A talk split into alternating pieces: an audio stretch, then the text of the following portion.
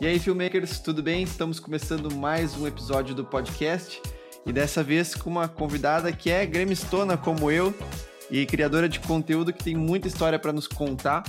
É a Kek. Kek, seja muito bem-vinda, obrigado por ter aceitado o convite do podcast e espero que você se sinta bem à vontade para falar de tudo, não precisa ter vergonha de falar palavrão, fica à vontade, seja bem-vinda. Fala, Thiago, tudo bem? Prazerzão estar tá falando contigo. Coincidências da vida, né? A gente ter se conhecido aí de uma forma meio é, esquisita, né? A gente já se conhecia, é, um consumia o conteúdo do outro na internet, quando vê a gente se, esbarrou pelo, pelo Instagram ali. É um prazerzão estar tá falando contigo, espero contribuir aí para o podcast. Vá, que demais, que bacana, Kek. Então, o nosso podcast, a gente fala bastante sobre a trajetória de pessoas na internet, como que elas começaram, qual era o objetivo delas, como elas têm feito para lidar com essa profissão de criador de conteúdo. E eu queria que você falasse, eu dei uma stalkeada no seu canal, né? Mas eu queria que você falasse como é que foi o teu começo no YouTube, porque eu vi que faz acho que seis anos que você iniciou a, a, os seus vídeos, né? Qual foi o teu objetivo quando você começou a criar esses conteúdos no YouTube? O que que você queria? Já queria uma carreira? Começou por hobby? Como é que foi, Keki? Então, eu comecei a fazer vídeo na internet antes mesmo do YouTube. É, na, na época era Videolog, que, que era uma plataforma brasileira de, de vídeos. É, o YouTube ainda nem existia e eu já tinha lá o Videokek, que era uma espécie de reality da minha vida, assim. Era o cotidiano tinha uma turma ali de hum, produtores de conteúdo quando não se tinha essa profissão, né, de, pro, de produtor de conteúdo independente, assim, na internet. E lá a ideia era fazer tipo um portfólio, assim, porque eu sempre gostei muito de TV, né? Quando eu comecei a, a imaginar ali a minha, a minha profissão, primeiro era jogadora de futebol, né? Daí não rolou, não deu certo, não, na, na verdade eu nem tentei, mas é, sabia que o futebol feminino ainda estava caminhando a passos de formiguinha, então seria bem complicado. Aí fui para a parte de TI e achei muito limitado assim a questão da criatividade para mim, né? Na, naquela época achava que eu poderia explorar outros lados assim. Até que eu comecei a fazer vídeo na internet. O Patrola na época, que era um, um programa da RBS TV aqui em, em Porto Alegre, me viu e aí fez uma reportagem comigo, a Rodaica, que é a esposa do Fetter, né? Uma grande comunicadora aí do, do Rio Grande do Sul. É, falou, cara, o que, que tu tá fazendo na informática? Assim, por que, que tu não faz alguma coisa com comunicação, jornalismo, publicidade, enfim. E aí eu fui para publicidade. A publicidade ainda não me encontrei e fui para o jornalismo. Aí para o jornalismo ali, ali onde foi onde eu achei assim o caminho, assim, né? Nas cadeiras ali de TV e rádio foi onde eu me encontrei totalmente. E aí fiz do videolog um portfólio. Né? Eu sabia que o mercado do jornalismo era muito restrito e eu precisava. As vagas que tinham exigiam uma certa experiência. Como é que tu vai né, te candidatar para uma vaga de estágio sem ter experiência? Tu cria a tua experiência. E aí eu criei ali um programete, na época era o Salto Alto Futebol Clube era um, um, programinha assim de, de dupla grenal, era eu e mais duas amigas apresentando. Eu fazia o meu quarto de chroma key, um horror, pensa na imagem, um horror, um horror. A gente tentando se virar de alguma forma, assim, procurando tutorial na internet, alguma coisa que pudesse nos ajudar na edição. E olha, vou te dizer que pra época era algo bem, bem bacana, assim. E aí ali eu criei, isso? Cara, eu acho que foi 2007, 2008. Caramba. Por aí. Uhum. E antes disso eu tinha o Videolog, né? Ali foi por 2006, 2005, 2006, mais ou menos.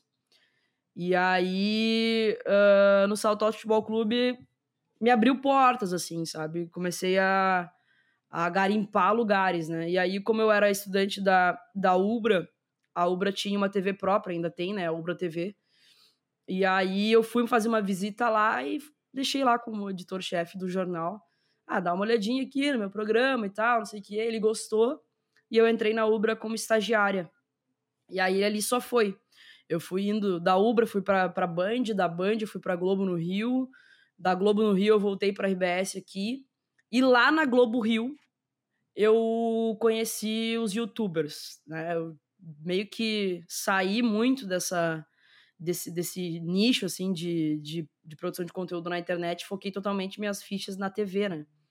E aí, lá na Globo, 2014, eu conheci a Kéfera. E aí, eu achei muito legal, assim, eu me identifiquei muito pelo que eu fazia na época, né, de videolog. E aí, uma vez eu vi um vídeo dela uh, falando sobre ganhar dinheiro fazendo vídeo na internet, né? Se ela conseguia sobreviver daquilo. E ela falando que sim, que ela tranquilamente ela vivia do canal dela. E eu, quê? É sério isso? É possível? é possível viver fazendo vídeo no YouTube? Eu não acredito. E aí eu comecei a, a abrir um pouco mais os meus horizontes, assim, em relação a, ao YouTube e à internet. Começou como um portfólio. Depois, quando eu tava lá na Globo, já comecei a, a plantar uma sementinha ali. E aí foi quando eu criei o meu canal do YouTube para é, pra produzir conteúdo mesmo ali. E, e aí comecei, tentei fazer com que ele fosse algo do meu cotidiano, como era no videocac lá no, no videolog, né? Só que aí não rolou, porque o, o Grêmio, ele faz muito parte do meu cotidiano, então ele tomou conta do meu canal. Tanto é que o nome do canal é Videocac, né? No, na época eu queria que fosse algo do dia a dia, assim. Mas o Grêmio tomou conta. Foi bem numa época também, logo 2016 ali, que eu peguei a reta final da Copa do Brasil. E aí eu morava no Rio, tava do lado de BH, fui para BH para fazer o, os dois jogos, né? Tanto a semifinal quanto com a final. E, cara, ali despertou completamente a, a sementinha de produzir na internet. Eu trabalhava na Globo, produzia na internet. E ali comecei a, a fazer e comprar um equipamento aqui, um equipamento ali, melhorando um pouquinho a qualidade. Aí vim para para RBS aqui, e eu tive que parar de fazer o canal, né? Porque a RBS tinha uma, uma parada conflitante. E aí eu parei logo em 2017, que foi quando o Grêmio foi campeão da Libertadores. Aí fiquei um ano sem fazer, e aí depois, quando eu já tava crente, assim, na minha cabeça que era isso que eu queria, eu saí da RBS e fui empreender, e aí tô até hoje focada totalmente em, no canal e na minha produção de conteúdo, que é produzir para a torcida do Grêmio. Que bacana. Eu tenho, eu tenho duas dúvidas. A primeira dúvida é, poxa, lá os primeiros vídeos, esse videolog, vocês filmavam com o que isso? Cara, era uma Cybershot. Meu Deus. Aquelas primeiras ainda, que já tinha o visorzinho. Já tinha o visorzinho. Era uma das primeiras, uma tijo, um tijolinho, assim. Acho que eu tenho ela ainda na casa da minha mãe. Era um tijolinho que eu carregava para tudo quanto é lado, assim. E no videolog, é que, cara, se a gente tivesse continuado no videolog, eu tava, olha, eu era uma das primeiras youtubers hoje, assim. uh, porque tinha uma turma de produtores de conteúdo do videolog que se encontravam, assim, eram encontros no Rio de Janeiro, São Paulo, e a galera do Brasil inteiro, assim, para esses encontros, e era muito legal, muito legal mesmo. É impressionante. Eu pergunto porque a gente vê muita gente comentando, ah, mas é, é difícil porque eu não tenho uma câmera profissional, porque isso, porque aquilo. Mas eu entrevistei o youtuber Matheus Kais e ele falou que ele começou filmando num iPad 2. Você começou numa Cybershot. Cybershot. o primeiro iPhone foi em 2007, só para o pessoal ter uma ideia do, da linha temporal. Então, que bacana que vocês começaram assim, raiz mesmo, né? Raiz total, editando no Sony Vegas, que é o que eu edito até hoje, inclusive aprendi a editar no Vegas. Na verdade, comecei no Movie Maker, né? Movie Maker do, do Windows mesmo. E comprei uma câmerazinha na época. Uh, e não tinha áudio, né? O áudio era da própria câmera, não tinha um microfone, não tinha, não tinha nada de qualidade, assim. Gravava tudo na câmera. Chegava em casa, tipo, e qualquer coisa era conteúdo. Eu ia fazer um churrasco com os meus amigos, eu levava a câmera, a gente fazia um videoclipe ali, botava na internet e bombava muito, assim. É, uhum. Rendia muito. Então, foi muito na raça, assim, muito na raça mesmo, total. Era gravar, chegar em casa, editar fazer uns cortes secos, assim, depois ia aprimorando, botava uma trilha, fazia umas transições e tal. E era muito legal. E aí depois passou com a, o Chroma Key, né? O Chroma Key foi o auge do, do programa do Salto Alto Futebol Clube, que a gente botava as coisas atrás, uh, numa parede meio brilhosa do meu quarto. A parede do meu quarto era azul, mas era meio brilhosa. E aí o croma ficava meio esquisito, assim, sabe? Mas era o auge, meu Deus, como é que ela conseguiu fazer aquilo ali no quarto dela, sabe? Era muito legal. Que bacana. E você virou a voz da torcida do Grêmio no GE. Como que foi esse processo? Como que isso aconteceu? É você virar a voz da torcida gremista? Então, é, quando eu trabalhava na Globo, todo mundo já sabia que eu era a gremista louca, né? Eu vivia discutindo na redação com todo mundo, é, principalmente lá no Rio. Esse é um projeto da, da Globo Rio, né? Do GE lá do Rio. E aí, quando o GE começou a, a procurar é, influenciadores, né? É, produtores de conteúdo identificados, eles vieram direto em mim, assim, aqui, a gente tem um projeto aqui que é a tua cara, que eu acho que tem que ser tu, ver o que, que tu acha é, da ideia e tal, e nossa, achei sensacional, assim, né? Tinha tudo realmente a ver comigo, gravar logo depois do jogo, gravar podcast junto. Então foi mais ou menos assim. Eles vieram com, com esse convite já direcionado mesmo, porque já me conheciam né, da, da época que eu trabalhei lá. Uh, e aí no início eu fiquei um pouco com, com um pouco de receio, assim, porque o nome do projeto é a voz da torcida, né? Como é que tu vai ser a voz de uma torcida de 8 milhões, 9 milhões de, de uhum. torcedores, né? E aí muita gente lá no início também não, não entendia isso. Assim, ah, eu não dei aval para ela ser a voz da torcida, né? Eu, e eu costumo dizer que, que eu sou representante daquilo que eu penso, assim. Eu tenho uma maneira de pensar como torcedora e, e se tu te identificou comigo, beleza. Se não, se não se identificou, tá tudo bem. Cada um pensa de uma forma, não tem essa pretensão, assim, de ser a representante da torcida do Grêmio, assim, sabe? Eu sou só mais uma torcedora ali que sofre, que, que sofre muito, né, desde o ano passado, diga-se de passagem, uh, mas que quer sempre o bem do Grêmio. Ah, mas eu, eu me senti muito bem representado por você, como eu falei, acompanhava os conteúdos e acho que sempre, sempre muito lúcida com bom senso nas, nas tuas ponderações, nas tuas opiniões. E que legal saber que foi algo que você foi convidada pelo pessoal saber como era a tua personalidade. Uhum. Às, vezes, às vezes a gente vê as pessoas muito neutras, muito isentonas nas coisas, não querendo abrir algumas preferências, né? E ver que você abriu isso que te trouxe essa oportunidade é muito legal. É, não, eu já, já tinha uma, uma, uma boa ideia de como eu era, assim. Porque eu entrei na Globo como estagiária, né? E aí, aquela redação. Não sei se tu conhece muito o ambiente assim, das redações, mas é uma resenha pura. É. Ah, o teu time perdeu e não sei o que, que aconteceu ontem e tal. É sempre assim. E eu já estagiário ali, nem conhecia quase ninguém, já tava me metendo nas resenhas, nas conversas, porque é o que eu gosto de fazer, né?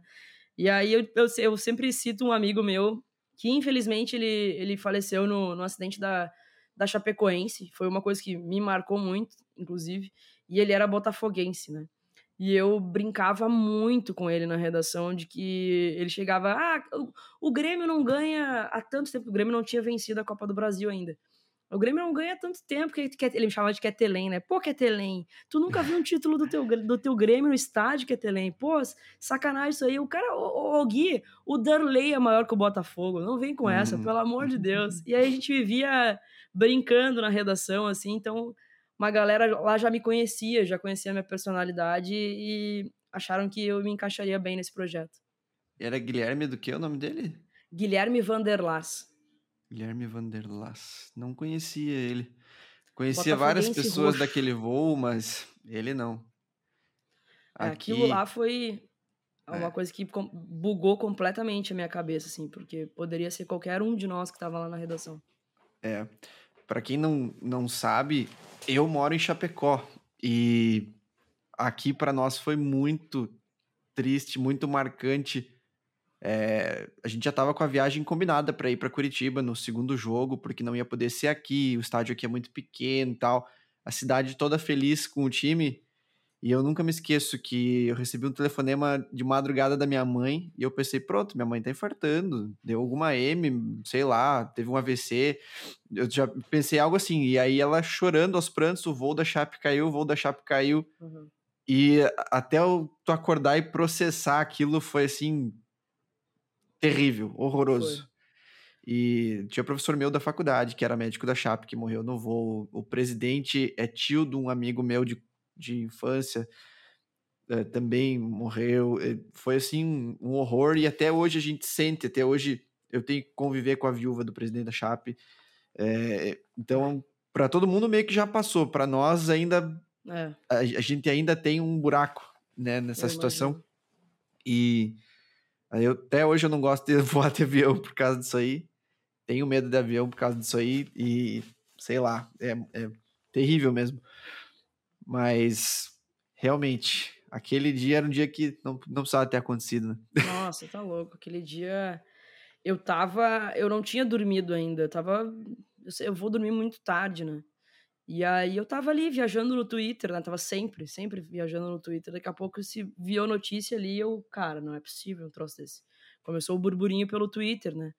E aí já não dormi mais, eu passei a noite toda em claro, e aí, quando vê, vê a lista de, dos jornalistas que estavam, assim, no, no voo, e aí aquela apreensão, apreensão, eu tava sozinha no Rio, sem ninguém lá da minha família e tal, bah, eu fiquei completamente bugada, inclusive esse acontecimento fez com que eu repensasse a minha vida, assim, em relação a ficar longe de casa, né, porque uhum. eu morava sozinha no Rio, minha família toda daqui, e eu comecei a, a repensar bastante, assim, será que faz sentido eu estar aqui?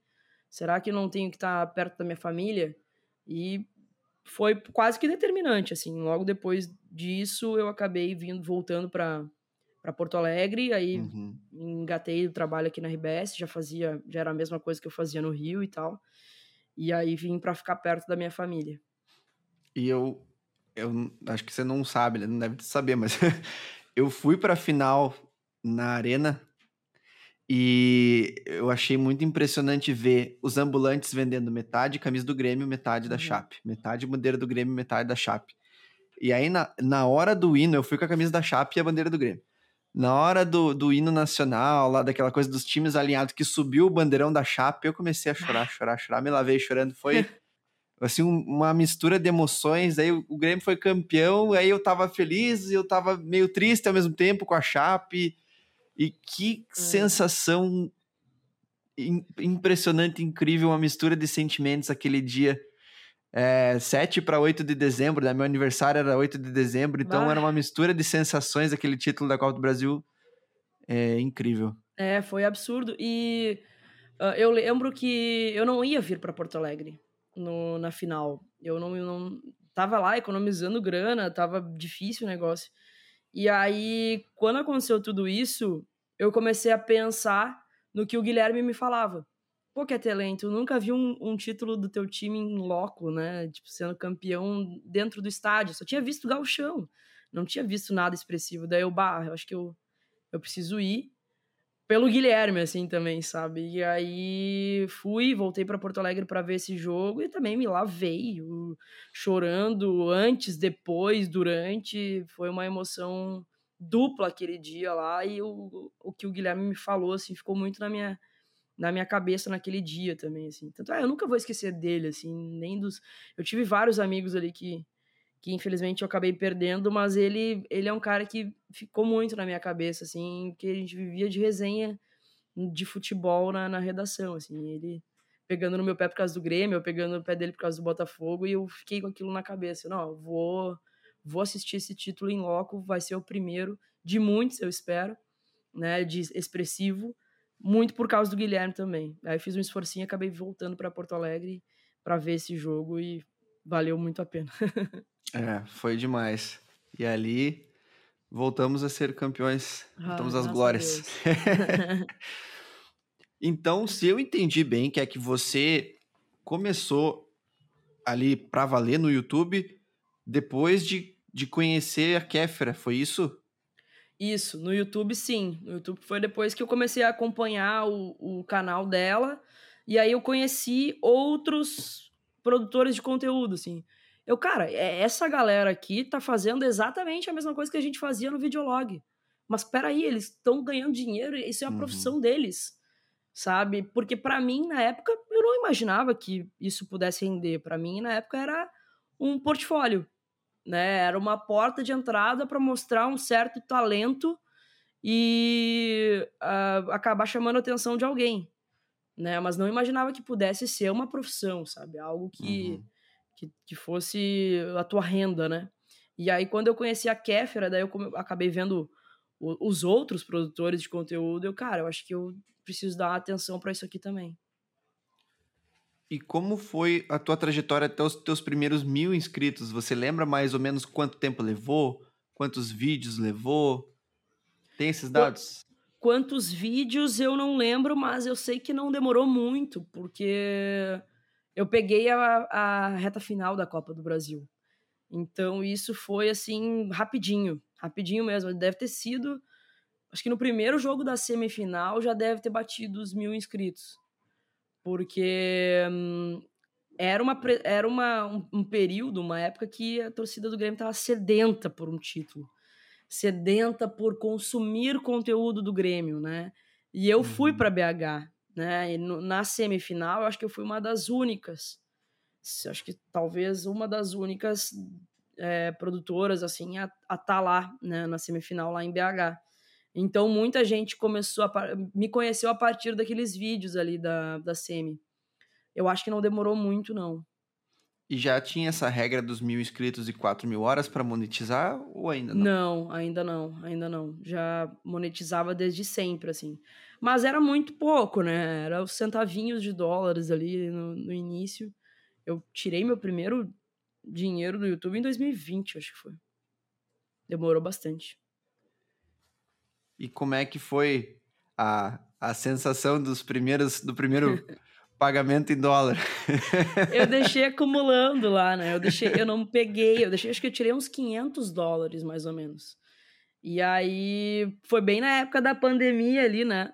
Que eu, ah, vou pegar esse dinheiro lá, tá guardado. e aí tirei lá, acho que foi perto de 3 mil reais, assim, ah, fiquei feliz da vida, né? Nunca tinha tirado lá, e aí peguei, achei sensacional, uma sensação muito boa, né? E como, como você só retirou, então, depois de ter toda essa quantia acumulada, quais eram tuas outras fontes de receita na internet para você ter uh, uh, os teus pila para pagar os boletos? Na internet era só plantar a semente mesmo, assim, não tinha. Uh, até 2020 eu não tinha receita na internet, era só plantar ali a, a sementinha mesmo. Eu tirava, a minha, minha receita vinha da agência, né? Da minha agência, a Kiwi Comunicação. E aí ali eu me mantia, que o me manteu, me manteve por um bom período, assim, até 2020, finalzinho de 2020, veio a KTO, que aí minha, foi a minha primeira patrocinadora, que aí eles vieram para abrir uma parceria que tá comigo até hoje, assim, a ideia era algo a longo prazo mesmo, eu fui uma das primeiras pessoas a entrar na KTO, né, a KTO hoje Cara, dar um chute numa moita aqui no Rio Grande do Sul é patrocinado pela KTO, todo mundo. e eu fui uma das primeiras lá na, na época, a gente já vai fazer dois anos juntos. E ali eu, ó, vou começar a ganhar meu dinheirinho aqui. A, o negócio já tá começando a, a valer a pena, né? Mas foram assim, é, de quatro anos, né, 16 até 2020, tendo um parado ali, né, eu fiquei um ano parado sem, sem produzir nada, levou um tempinho para começar a ganhar um dinheirinho, né? Levou um tempinho mesmo, assim. E aí veio a KTO, veio o gremista historiador também, que é um, um produtor de conteúdo que ele queria ser reconhecido é, pela, pela maior coleção de Grêmio, né? Que ele, que ele tem. Inclusive, ele tem um memorial em Balneário Camboriú para expor a, a coleção que ele tem. E ele queria ser reconhecido, ele veio e me patrocinou também. E aí eu já tinha dois patrocinadores, né? Daí já começou a melhorar, e o, o, dinheiro do YouTube também começou a render um pouco mais. Na pandemia a gente fazia muita live é, por conta da. Não, não podia ir pro estádio, a galera tava é, sedenta por conteúdo, então a gente acabava sendo a companhia né, dos gremistas durante a pandemia, depois dos jogos, os desabafos, né? A gente chamava de terapia coletiva nas nossas lives, né? e, e foi assim. Aí um patrocinador foi entrando, puxando o outro, e hoje eu consigo é, viver só do YouTube, só da, das minhas redes ali uh, e com os meus patrocínios. Bacana. E esses patrocínios, a maioria te procura, você procura e oferece uma proposta atrativa para os dois? Como que é a maioria dos teus acordos que você fecha? A grande maioria é, veio pelo, pelo e-mail mesmo, assim, né? Vieram. A KTO veio pelo Twitter, me chamou no direct. Uh, e aí perguntou se eu já tinha uma, uma casa de apostas e tal. Eu falei que ainda não. É, que tinha um quadro já específico para uma, uma casa de apostas, mas que ainda não tinha fechado com ninguém e tal. E aí fechamos a parceria. A, a, grande maioria vem e me procura, assim. Já aconteceu de eu montar um projeto específico para a marca, mas normalmente quem já é meu parceiro, assim, sabe? O ano passado, por exemplo, é, a gente pegou a reta final ali da, da Série A, né? na ilusão de tentar escapar da zona de rebaixamento, a, acompanhar o Grêmio em outros estados. Aí foi uhum. um projeto que eu montei e apresentei para a KTO, para o Grêmio Historiador e para a Brahma ó, eu tenho isso aqui, eles já eram meu, meus parceiros, né? Mas o que, que, vocês acham de abraçar esse projeto aqui? E aí eles vieram também, a gente acabou fechando um, um valor ali para as viagens em relação às entregas também. Mas normalmente são as marcas que, que me procuram, assim. Uh, nunca aconteceu de eu chegar, apresentar um projeto para uma marca que não era minha parceira e acabar vindo pelo projeto. Normalmente uhum. eu procuro os meus. Quem, quem já teve algum tipo de contato comigo, assim. Entendi. E já dá para fechar a agência ou não? ah, eu não, não gostaria, porque é sempre bom ter um plano B, até porque a agência me ajuda na, na produção de conteúdo, né? É, se eu preciso fazer alguma, algum projeto, né? A gente está agora planejando muita coisa para a Copa, é, então eu uso, usufruo muito, usufruo muito desse, desse, desse leque aí de, de equipamentos, de profissionais que a gente tem ali. Então, por enquanto, não, não gostaria, assim, mas é, vou andar com vou andar com essas duas pernas, assim, porque eu gosto de ter algumas fontes de, de renda para caso aconteça alguma coisa, né? Eu falo, eu brinco com o pessoal que esse ano foi o ano do Grêmio na Série B, né? O Grêmio jogando uma vez por semana e às vezes uma vez a cada 10 dias. E se eu conseguir sobreviver esse ano, com as minhas produções de conteúdo, ah, o resto vai ser tranquilo. Mas é sempre bom ter ali também é, um fixo garantido, né? Para não uhum. ficar, não ficar na mão. Com certeza. Acho que é uma decisão inteligentíssima. Múltiplas fontes de renda. Quem diria que ia ter uma pandemia, né? Quem diria que o Grêmio cairia de novo? Coisas Exatamente. imprevisíveis. Tenho amigos músicos que tocam comigo na noite aí vivem de música e de repente não tinha mais show, não tinha mais aula presencial e a renda dos caras, pum, né? É. Então tem que ter múltiplas fontes de renda com toda certeza. E parcerias com o Grêmio em si, você tem feito algum tipo de ação com eles? Parceria, seja financeira, seja de entrevistar jogador, parcerias com o Grêmio?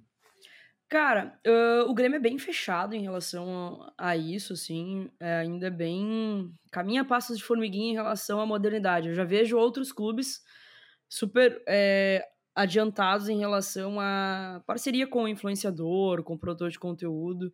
Nunca fiz nada com o Grêmio. A única relação que eu tenho com o Grêmio é da minha sociedade, né? Eu sou sócia. É, eu vou em todos os jogos. E como jornalista, eu tenho uma agenda de contatos muito boa, desde a época, desde sempre, né? Desde que eu comecei no mercado, eu tenho uma agenda boa, assim, né? Eu sempre fui uma produtora muito chata, muito, muito chata. Não, missão dada é missão cumprida. Ó, eu quero fazer um churrasco pro D'Alessandro. Consegue? Vamos embora, consigo. Vamos, vamos tentar esse esse, esse contato aí. Então eu, eu sempre fui, como eu fui muito chata, sempre uma produtora muito é, cercada, assim, né? Eu, eu cercava todos os assessores, ó, oh, eu preciso disso, preciso daquilo, até tu me conseguir, eu não vou parar de te encher o saco. Então, isso me, me, ajuda, me ajudou muito na minha profissão, assim, e me ajuda até hoje, né? Então, esses contatos que eu sempre tive, eles permanecem como assessor de algum jogador, assessor do clube. Então, eu tenho passe livre, assim, no, no clube, né, em relação a, a, a, coletivas. Eu sou jornalista, tenho é, credencial para isso, tenho a SEG, né, que é dos cronistas esportivos aqui, e tenho contatos. Então, por isso que volta e meia eu consigo uma entrevista com algum jogador. É, a gente fez o Grando esse ano, a gente fez o Breno, tem mais coisas engatilhadas aí. Então, por isso que volta e meia pinta alguma entrevista no meu canal, assim. Mas é por um relacionamento que eu tinha, é, tive há muitos anos, assim, né? Eu trabalho na imprensa desde 2010. Então, uhum. são 12 anos é, na profissão, né? Então, é, tem muito contato, uma agenda bem grande mesmo. Então, por isso que volta e meia eu acabo fazendo. Mas não é por uma parceria com, com o clube, assim. É mais pela questão da, de contato mesmo, assim, né? De um trabalho de muitos anos. Pô, Grêmio, vocês estão de brincadeira, né? Imperdoável isso aí. Guria fazendo um baita conteúdo há tantos anos aí sobre o nosso tricolor e vocês rateando assim com ela. Vocês estão de brincadeira. é, mas uma dúvida para quem não é do ramo: o que, que é a SEG? A SEG é a Associação de Cronistas Esportivos aqui do Rio Grande do Sul. Ah, é tá. uma, um crachá, o crachazinho, é uma. A, a credencial, né? Digamos assim, a credencial. Uhum. Eu sou jornalista com registro e aí eu vou lá e pago a minha associação da SEG anualmente e tenho passe livre nos jogos. Mas eu não uso a SEG, eu só, eu só tenho a SEG mesmo para ter a credencial de jornalista, só para não perder a, a, a, carteirinha de jornalista, assim, de, uhum. de, de, ter ali o acesso. Porque nos jogos eu vou. Não, eu vou como torcedora, né? Eu tenho a minha cadeira lá na arena então eu vou como torcedora. Mas, por exemplo, se eu for num treino, aí eu vou, eu vou com a SEG, eu apresento a SEG lá e, e entro, entende? Entendi. E nos teus vídeos do canal, boa parte deles é ao vivo, mas tem conteúdos gravados também, como os vlogs dos jogos fora de casa e tal. Os vídeos que não são transmissões ao vivo, como que é feito o teu processo? É você mesmo que está editando? É alguém da tua agência? Como é que é o teu processo de produção do conteúdo? Então, é, depende de qual conteúdo, assim. É, nos vlogs, é, quando tem um vlog que é fora de casa, por exemplo, que tem toda uma questão de viagem, né? Algo mais elaborado. Eu edito, tá? Mas eu tenho pavor de editar. Eu não gosto de editar vídeo. Eu não gosto. Eu, eu sou chata para edição. Eu gosto de do negócio muito bem feito. Mas eu sei fazer muito bem feito, mas eu não gosto de fazer e eu, não, eu tenho preguiça de editar. Então, quando é algo mais elaborado, eu passo para o pessoal da agência. Mas quando é algo mais corriqueiro, assim, que é mais rápido de edição, aí eu faço. Aí eu, eu, eu resolvo rapidinho e, e, e faço isso mas eu não gosto. Vou te falar que quando eu puder terceirizar isso, quando eu posso terceirizar, eu, ó, abraço isso aqui. Mas aí tem um problema também. Uh, eu tinha um videomaker que, para mim, ele era o cara, assim. Ele, ele sabia exatamente o que eu queria, ele me conhecia muito bem, então ele me entregava o um negócio e dificilmente eu, eu devolvia, assim. Dificilmente. Ele sabia exatamente o que eu queria. E aí agora a gente está num período que eu não tenho mais um editor fixo na, na agência. E aí. E aí, eu, cara, daí eu tentei, fiz teste com um, fiz teste com outro, fiz teste com outro, e eu, cara, nenhum consegue me entregar o que eu quero, assim. Sou chata com edição. E aí eu acabo fazendo. Aí eu acabo fazendo e, e fica comigo, assim. Mas quando é algo mais elaborado, eu, eu passo para esse, pra esse menino, que é o, o meu meu videomaker que hoje ele tá na Austrália, né? Então por isso que eu tenho um pouco de dificuldade com, com o fuso horário e tudo mais com ele, assim. É, mas quando é, por exemplo, tete a tete, que é o conteúdo que eu tô fazendo agora, a gente tá fazendo no estúdio, né? Uhum. Então o estúdio já me entrega praticamente pronto, assim, são só detalhezinhos de cortes, assim, que daí a gente faz daqui. Mas ele já vem pronto, a gente só coloca um, um a gente só faz uma, um teaser, né, do, do a seguir ali, é, roda a vinheta e depois é todo todo o nosso papo ali, toda a conversa. Sim, eu acompanhei e... a tua. Desculpa. Não, não, capaz. Ah, acompanhei tua entrevista com o Duda e foi muito legal. Foi muito legal, bacana. né? E aquele, aquele comecinho com alguns pontos mais chamativos prende o cara mesmo, né? Você bota três, quatro trechos ali da entrevista que tu fica, meu, quero chegar nessa parte. E aí tu fica e Aham. assista até o fim, né? É muito bom. É uma iscazinha, né, que tu, tu deixa ali pra, pra aprender realmente a pessoa, assim. E, putz, o, o conteúdo do Duda deu uma hora e 45 minutos, acho que foi.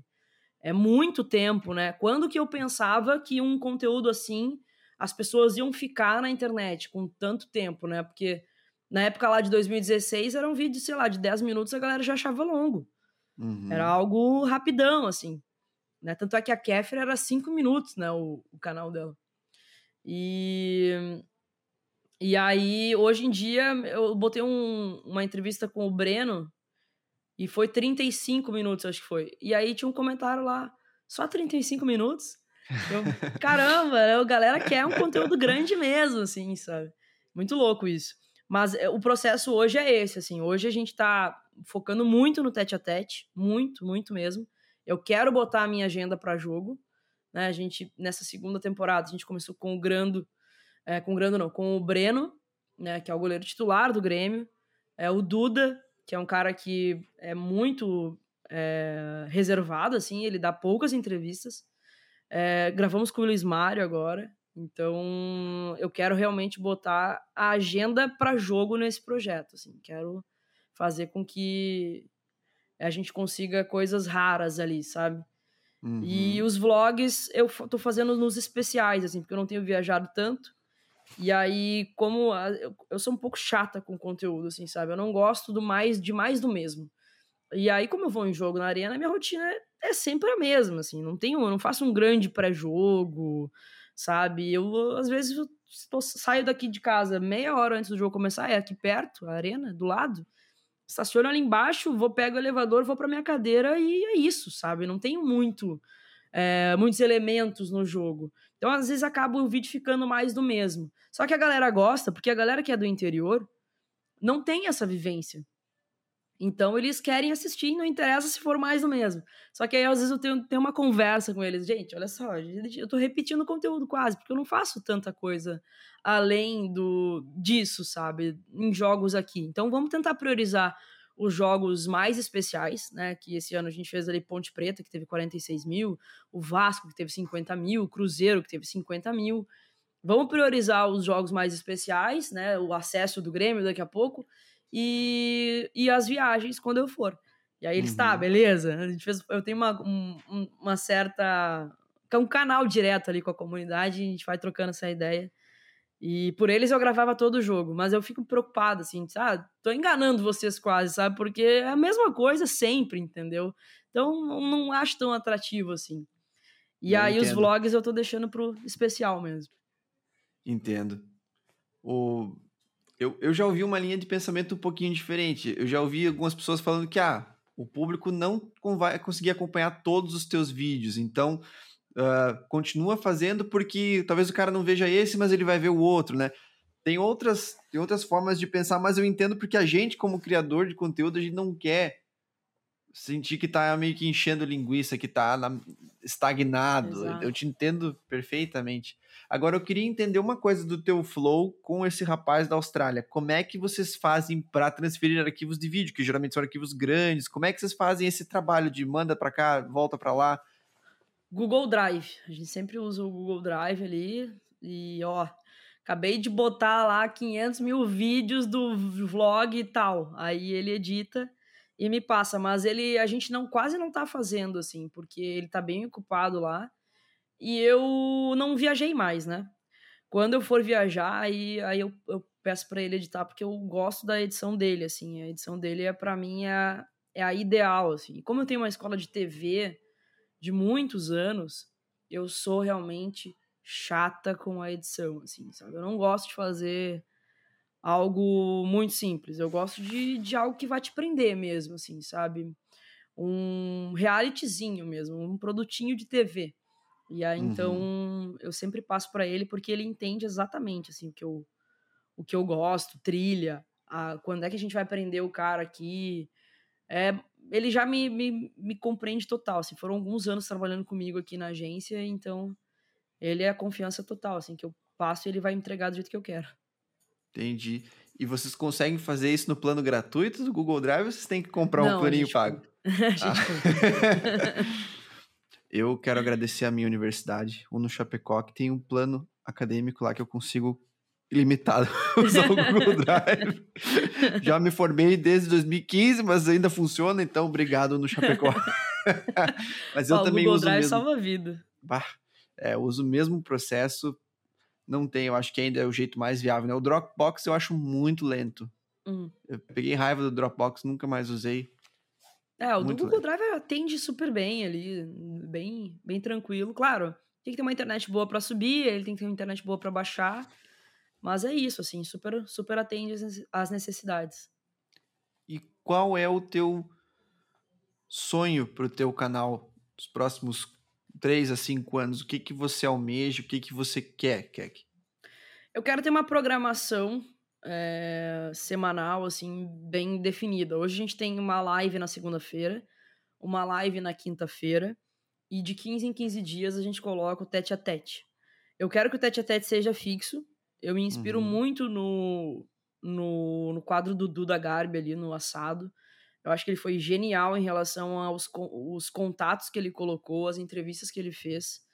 E a projeção que ele teve ali foi muito legal. Então, eu quero que o, que o tete a tete seja fixo, né? Toda quarta-feira, digamos assim. É, eu vou ter que rever isso, porque o ano que vem é Série A, né? Então, a gente vai mudar um pouquinho a programação conforme uh, os jogos do Grêmio. E eu quero muito um projeto em que eu consiga acompanhar todos os jogos. Tanto aqui, aqui eu vou em todos, né? Mas fora de casa também. Isso custa muita grana, né? Caro uhum. pra caramba. Então, é um projeto que eu tenho, assim, de estar em todos os jogos. Não só de Campeonato Brasileiro, mas todos os jogos que o Grêmio for disputar. Né? O ano que vem, provavelmente, tem Copa do Brasil para disputar, então no outro ano talvez uma Libertadores.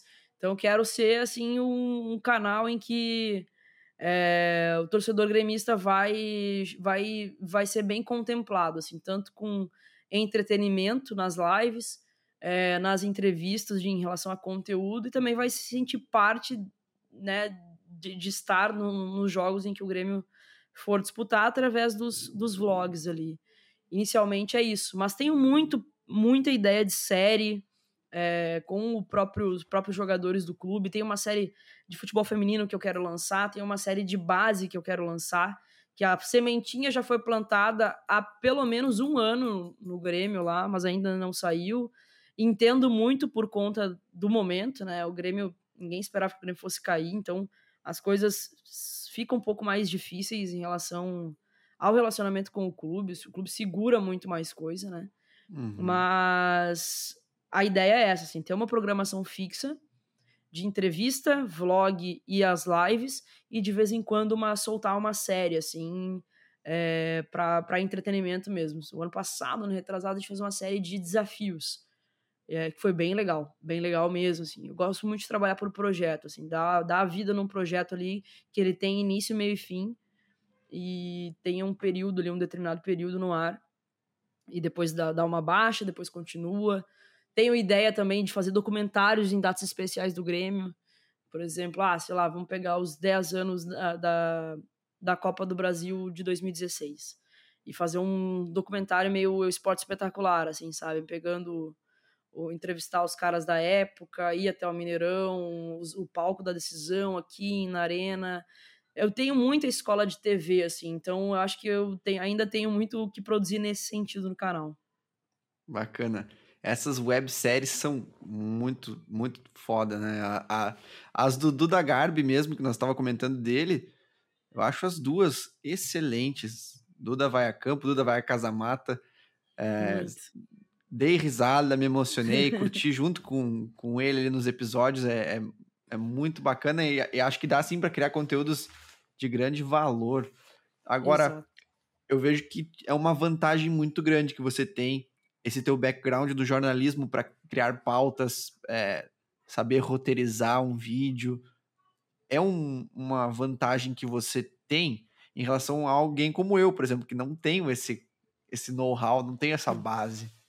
Cara, é muito legal, muito importante mesmo, porque eu passei por grandes escolas, né? Eu passei pela Band aqui, eu passei pela Globo no Rio e eu peguei os melhores anos da Globo no Rio em relação ao esporte, porque eu peguei Copa das Confederações 2013, Copa do Mundo 2014 e Copa e Olimpíadas em 2016.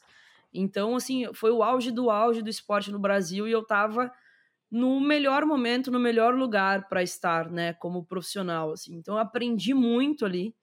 Eu gosto muito de escrever e é algo que eu não faço no meu canal ainda, né?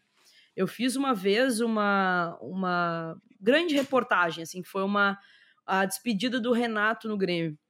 Foi muito, muito bem elaborado, assim, foi um, texto construído a partir daquilo que a gente tinha de imagem, que é o que a gente faz muito no jornalismo, a partir daquilo que a gente tinha de imagem, de sonora, ficou muito bem costurado, muito bem, muito bem elaborado, assim, com a edição é, caprichada.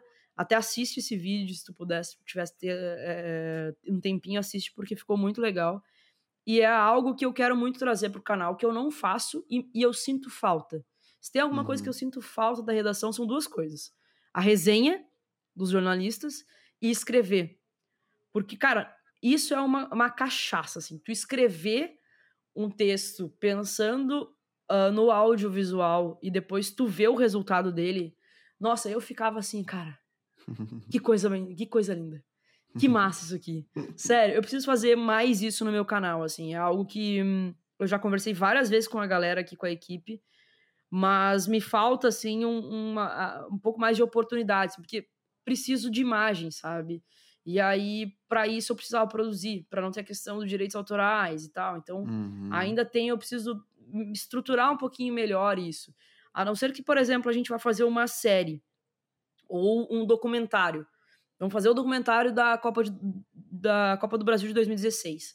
E aí a gente vai produzir a série é, específica para esse conteúdo. Então a gente vai viajar, a gente vai captar as imagens, talvez a gente precise de autorização de arquivo, né, de, de RBS, enfim, Globo, mas a gente produzindo as imagens fica, fica mais legal, assim, sabe? Então eu não tenho esse braço ainda para essa produção de, de imagens, mas é algo que, que eu gostaria muito de fazer, assim, como produtora independente, porque é algo que me é algo que me move muito, assim, me deixa muito, muito orgulhosa, assim, do resultado final. Demais. Eu, em 2014, estava, infelizmente, na Alemanha.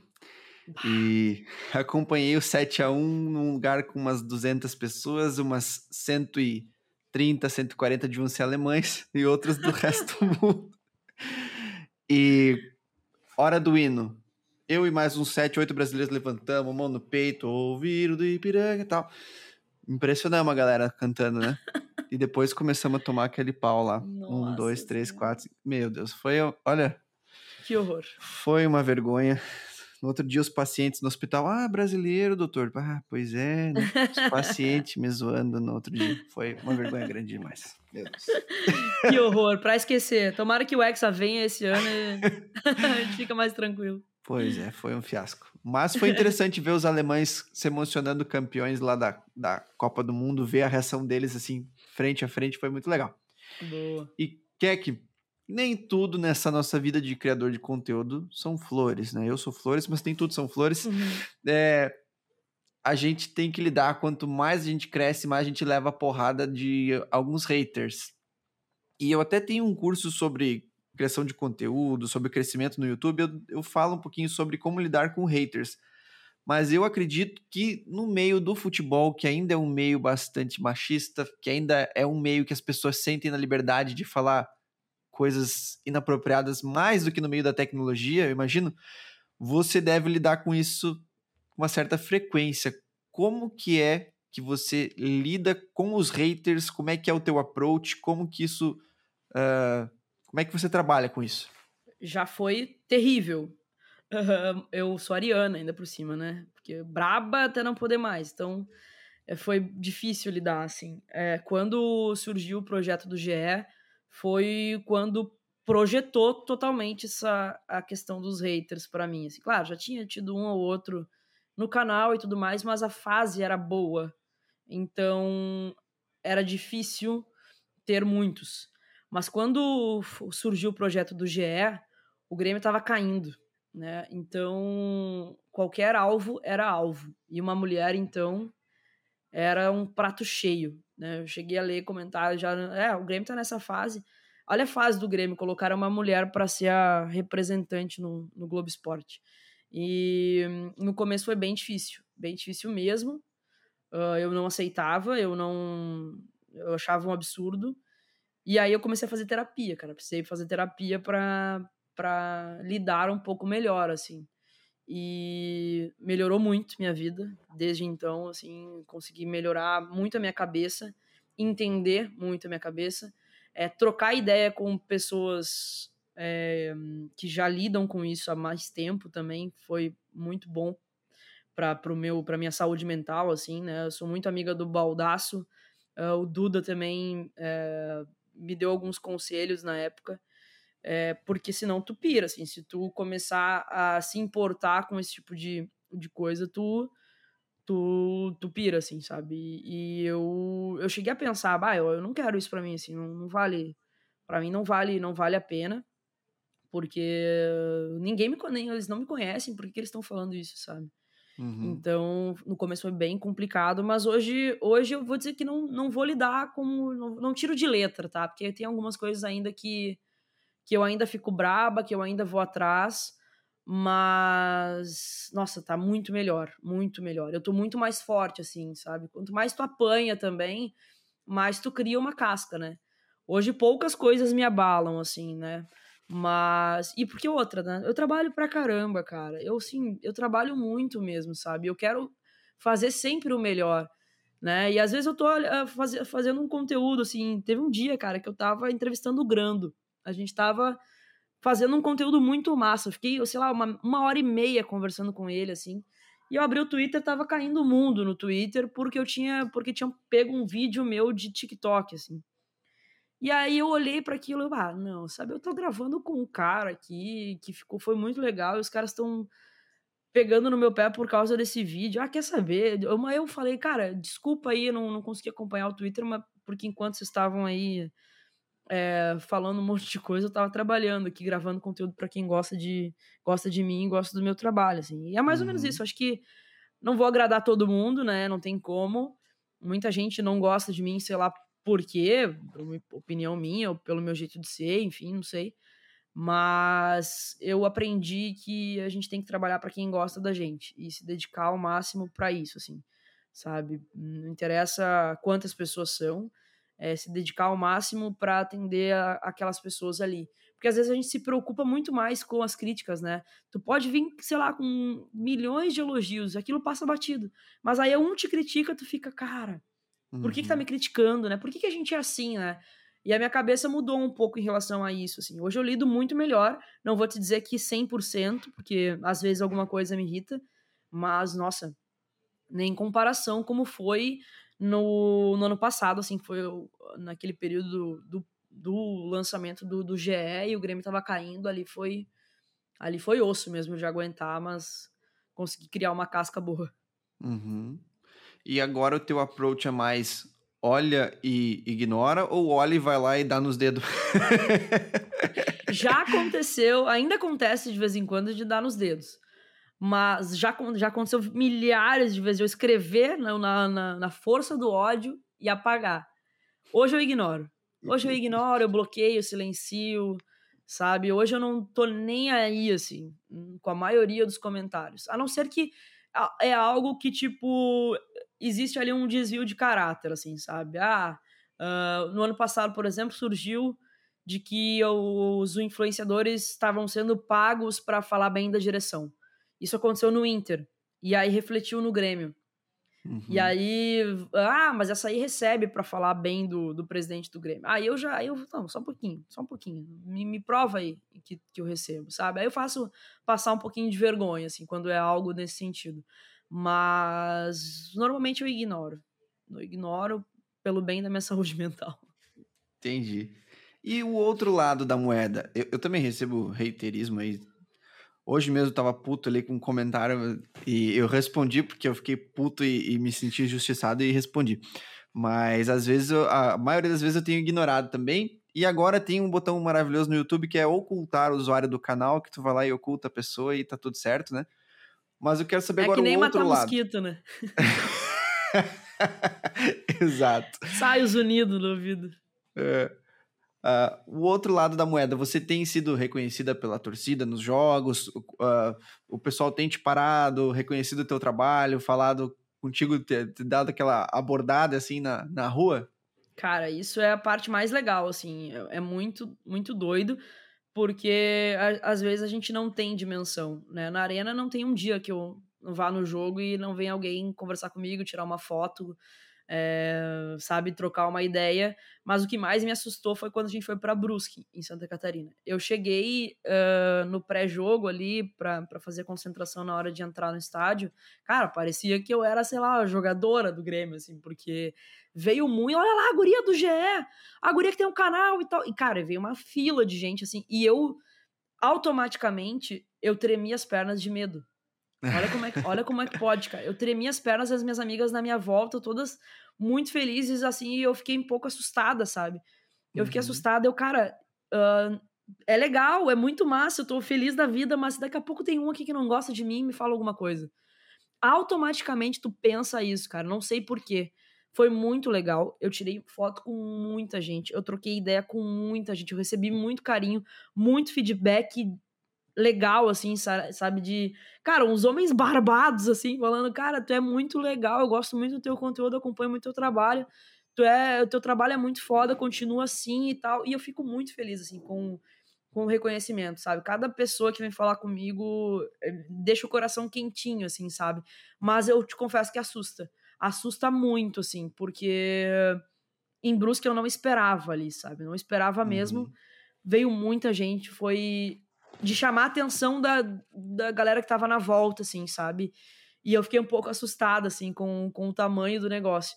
A gente não tem noção quando a gente tá gravando, quando tá fazendo live, o quão tu atinge as pessoas, assim, o quão é legal é, quando tu sai pra rua e, e, tem esse reconhecimento. Nossa, eu fico muito feliz. A minha mãe fica abismada, assim, fica apavorada quando ela tá do meu lado e vem alguém falar comigo. Ela fica toda faceira. Que legal, mas é merecido. Parabéns. E tem alguém que você não esperava que conhecesse o teu conteúdo e você se surpreendeu? Por exemplo, no meu caso, você. Você é uma pessoa que eu não, não imaginava que conhecesse meu conteúdo e fiquei feliz e surpreso. No seu caso, tem alguém que você descobriu assim ao acaso? Cara, tu é um óbvio, porque quando eu te. Eu, eu comprei esse microfone porque eu vi no teu canal, né? Eu tava procurando microfone para fazer as lives, encontrei teu canal, achei muito massa, comecei a seguir.